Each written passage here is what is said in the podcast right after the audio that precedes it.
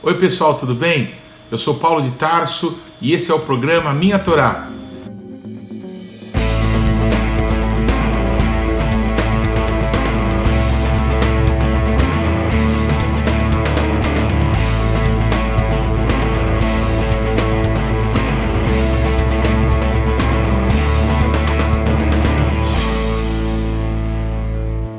E olha, não se esqueça de deixar o seu like, de se inscrever no canal e de ativar o sininho de notificações. Que Deus te abençoe.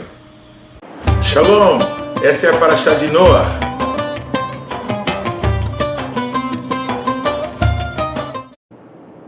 A Paraxá desta semana, ela está em Gênesis capítulo 6, versículo 9, até Gênesis 11, 32. A Haftará, porção dos profetas, nós vamos ler em Isaías 54, versículo 1, até Isaías 55, 5. E a Brit Hadashah, a nova aliança, nós vamos ler em Marcos capítulo 2, versículos de 1 a 28. O texto que eu quero usar para nós iniciarmos a meditação sobre essa porção da Torá é justamente Gênesis capítulo 6, versículo 9, quando Noé é apresentado. Está escrito assim: Eis a história de Noé. Noé era um homem justo e íntegro entre os seus contemporâneos. Noé andava com Deus.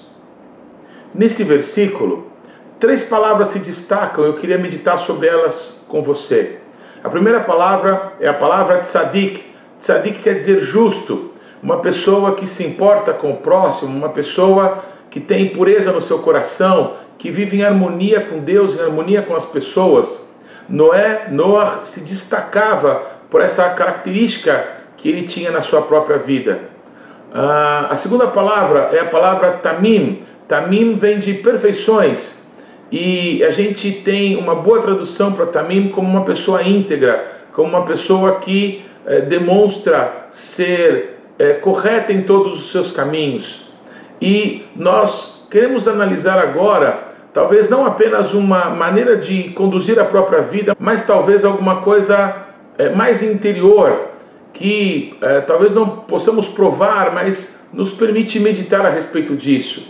Noé viveu numa época terrível da história do ser humano nessa terra, numa época em que havia ainda muitas pessoas que usufruíam da vida de Deus que tinha sido dada a Adão e a Eva e que eles, por causa do pecado, jogaram fora e começaram a caminhar para a morte. Naqueles dias, pessoas ainda viviam muitos séculos. Nós temos relatos como de Matusalém, que viveu quase mil anos. Nesse tempo, é, o pecado foi se multiplicando de uma forma tão terrível e é, cada vez mais a violência, cada vez mais pecados sexuais é, estavam se proliferando. E a grande aberração é, é, descrita na palavra de Deus, que os filhos de Deus, citando os anjos, não é, os anjos caídos, os demônios, eles possuíram as filhas dos homens e geraram os gigantes.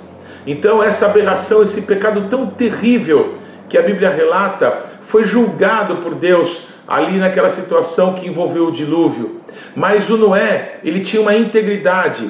O Noé, ele era, ele havia é, preservado, Noé tinha sido preservado dessa contaminação. Nos parece que Noé não era apenas uma pessoa que andava de uma forma correta, que andava de uma forma digna, mas que dentro dele havia uma pureza, uma integridade, uma falta de contaminação que é, o permitiu ser uma única pessoa que Deus viu no, no mundo naqueles dias, que Deus poderia dizer: Eu tenho esperança de que o meu plano se cumprirá. Então, através de Noé, não só a sua família foi salva, mas nós estamos aqui por causa desse homem que era íntegro, que era um homem justo, mas aí vem a terceira palavra, e para mim, talvez a mais marcante.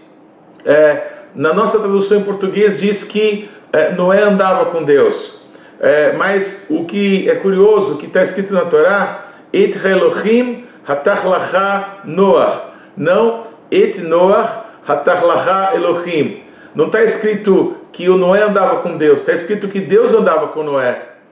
É, isso é um tesouro, isso é uma coisa extraordinária. Quando nós lemos o relato que foi dado ao rei Saul a respeito de Davi, e falaram das características de Davi para Saul, está escrito assim na Bíblia em 1 Samuel 16, 18. Então respondeu um dos moços e disse: Conheço um filho de Jessé, o belemita, que sabe tocar, é forte e valente, homem de guerra, sisudo em palavras e de boa aparência, e o Senhor é com ele. Me parece que a mesma descrição dada a Davi, nós vemos aqui em Noah, e Deus andava com Noé. Deus estava interessado em Noé, Deus caminhava com ele e Deus o guiava nos seus passos. Um dia o nosso Deus falou para o pai Abraão: Abraão, anda diante de mim e ser perfeito. Essa é, honra de nós termos Deus perto, Deus interessado, Deus com um propósito firme para com as nossas vidas, Deus tomando a iniciativa de realizar coisas na nossa história, é um presente glorioso. Essa palavra halachá, uma palavra muito usada pelos judeus, como se fosse a vida cotidiana, o dia a dia, como se fazer as coisas, como lidar com as coisas. Existe um livro muito conhecido entre os judeus que é o Shulchan Aruch, que fala justamente de o que fazer em cada situação do dia a dia, como lidar com isso, com aquilo, é, na hora de acordar, na hora de dormir, o que rezar, o que comer, o que não comer, como, como lidar com as coisas, não é? o dia a dia. E o nosso dia a dia tem que ser estar na presença de Deus e ser perfeito andar, imitar a Deus, estar diante dele, observá-lo, para que a nossa vida possa manifestar nessa terra a vontade do nosso Deus que está nos céus. Uma outra coisa incrível que nós vemos na vida de Noé, esse homem que viveu muitos séculos, houve um momento em que Deus falou que ele deveria construir uma arca, um barco tão grande, algo que nunca tinha sido imaginado, numa época que ainda não tinha chovido na terra. E o Noé gasta 120 anos para construir essa arca. O que é muito curioso nessa, nesse período e nesse pedido de Deus é que Deus mandou que ele construísse alguma coisa para que ele mesmo pudesse ser salvo de um juízo que estava para vir.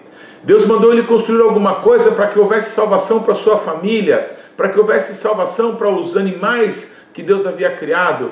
E o Noé numa época em que Deus coloca um marco de limite na vida do ser humano. O nosso Deus disse que o homem não viveria mais que 120 anos, pois nessa mesma época em que Deus estabelece isso no ser humano, o Noé passa 120 anos para construir a arca.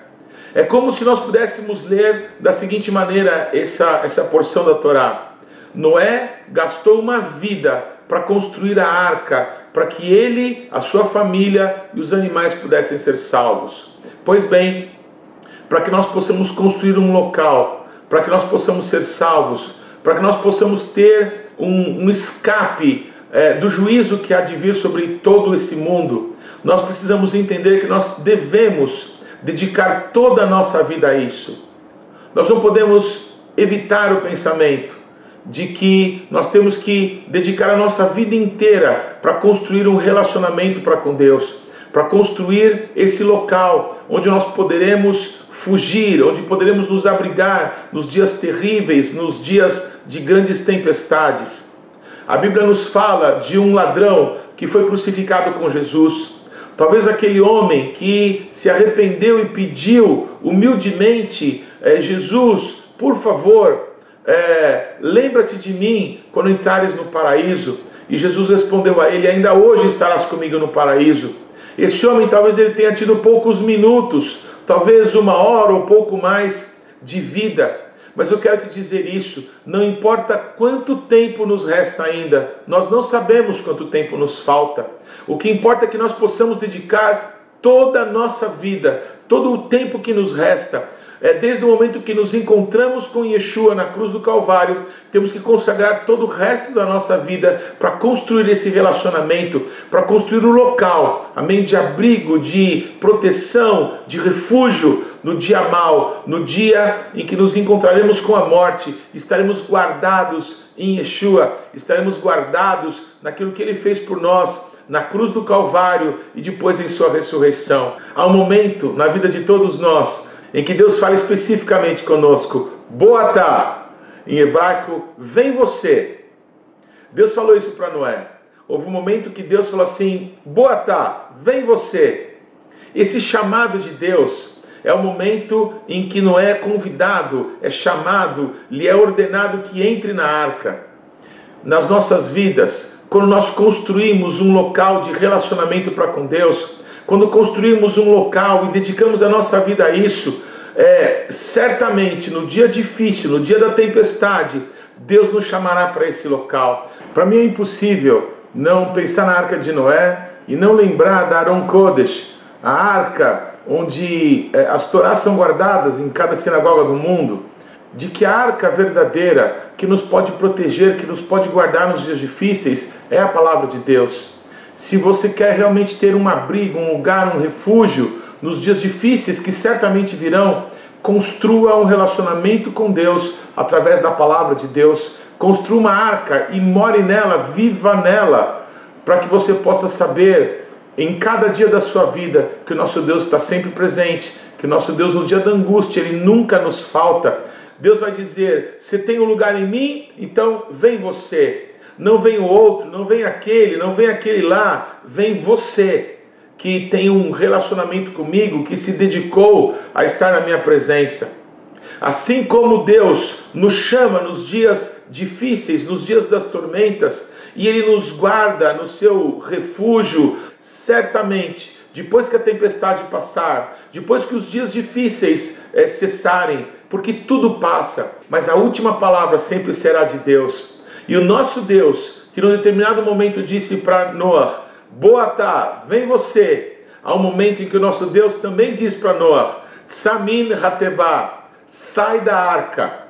Assim como há um momento para entrarmos e nos escondermos em Deus, há um momento em que podemos sair, podemos sair com segurança, podemos ir, podemos alcançar o que Deus tem para nós, podemos plantar e vamos colher, podemos gerar filhos e cuidar deles, podemos construir nossas casas e edificar cidades porque o nosso Deus, que no dia difícil esteve conosco, é o mesmo Deus que vai estar conosco em todos os momentos até a consumação do século. Isaías 54, que nos faz cantar de alegria, está escrito assim: Canta alegremente, ó estéreo, que não deste a luz, exulta com alegre canto e exclama: Tu que não tiveste dores de parto, porque mais são os filhos da mulher solitária do que os filhos da casada, diz o Senhor. Alarga o espaço da tua tenda Estenda-se o todo da tua habitação, e não impeças. Alonga as tuas cordas e firma bem as tuas estacas, porque transbordarás para a direita e para a esquerda. A tua posteridade possuirá as nações e fará que se povoem as cidades assoladas. Não temas, porque não serás envergonhada. Não te envergonhes, porque não sofrerás humilhação, pois esquecerás da vergonha da tua mocidade e não te lembrarás mais do opróbrio da tua viuvez, porque o teu Criador é o teu marido, o Senhor dos exércitos é o seu nome, e o Santo de Israel é o teu redentor. Por breve momento te deixei, mas com grandes misericórdias torno a acolher-te. No ímpeto de indignação escondi de ti a minha face, por um momento apenas, mas com misericórdia eterna me compadeço de ti, diz o Senhor, o teu redentor porque isto é para mim como as águas de Noé, pois jurei que as águas de Noé não mais inundariam a terra, e assim jurei que não mais me iraria contra ti, nem te repreenderia. Isaías 55, 1 está escrito ainda: Ah, todos vós, os que tendes sede, vinde às águas, e vós, os que não tendes dinheiro, vinde e comprai e comei. Sim, vinde e comprai, sem dinheiro e sem preço, vinho e leite. Porque gastais o dinheiro naquilo que não é pão, e o vosso suor naquilo que não satisfaz? Ouvi-me atentamente, comei o que é bom, e vos deleitareis com finos manjares. Inclinai os ouvidos e vinde a mim. Ouvi, e a vossa alma viverá, porque convosco farei uma aliança perpétua, que consiste nas fiéis misericórdias prometidas a Davi.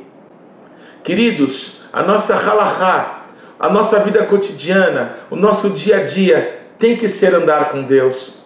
A halahá de Yeshua, não era ficar procurando o que os profetas tinham dito, o que dizia a Torá, para que ele pudesse cumprir, para que ele pudesse fazer alguma coisa que estava dita a respeito do Messias. Isso nunca aconteceu com Yeshua, é o contrário. Os profetas tiveram um vislumbre, os profetas viram a vida de Yeshua. A Torá fala da vida que Yeshua viveria. Então Yeshua vivia na sua halachá, no seu andar, no seu viver a presença de Deus. Yeshua todos os momentos, ele vivia em comunhão com o Pai. Está escrito que Yeshua só fazia aquilo que viu o Pai fazer. Esse é o caminho que Deus tem para as nossas vidas, andarmos diante do Senhor e sermos perfeitos entendermos que o nosso dia a dia é, não tem que ser regido por regras, não tem que ser regido por aquilo que está escrito, mas porque nós amamos a Deus e porque Ele mora dentro de nós, porque a vida de Deus está em nós, porque as palavras de Deus foram escritas na tábua do nosso coração. É por isso que nós devemos andar diante de Deus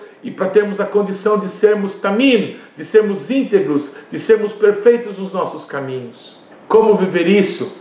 Está escrito em João capítulo 2, versículo 22: Ninguém põe vinho novo em odres velhos, do contrário, o vinho romperá os odres, e tanto se perde o vinho como os odres. Mas põe-se vinho novo em odres novos. Quando Deus pede para Noah construir uma arca, isso nunca tinha sido feito, ninguém nunca tinha imaginado tal coisa. Mas ele estava com o coração aberto para a direção de Deus. Eu quero que você entenda que Deus ele não vai derramar algo novo, algo glorioso na tua vida, se você não permitir uma transformação em você, se você não permitir ser um odre novo, para que a glória de Deus possa ser derramada e você possa manifestar, você possa se amoldar naquilo que Deus está para fazer com a tua vida. Assim é o nosso Deus, andar com Ele é uma glória, andar com Ele é uma maravilha, andar com Ele nos leva para o outro lado da linha, para o outro lado da história. Noah, Shem, o seu filho, eles viveram esse tempo terrível e tiveram a oportunidade de sair da arca e de começar uma vida nova, uma vida maravilhosa, uma vida de plantar, de colher, de ter filhos, de dominar a terra, estabelecer a vontade de Deus. É assim, é isso que Deus tem para as nossas vidas. Vamos viver diante do Senhor, vamos ser canais da bênção do Senhor para a nossa geração, para a nossa família, assim como Deus foi com Noah Deus é conosco. Que Deus te abençoe. Bendito é o nome do Senhor. Que mitzion tesetorá udvar Adonai mirushalayim. E de Sião virá a lei e a palavra de Deus de Jerusalém. O Shabat não pertence à semana que está terminando. O Shabat não pertence à semana que está começando. O Shabat pertence ao Eterno. Shabbat Shalom.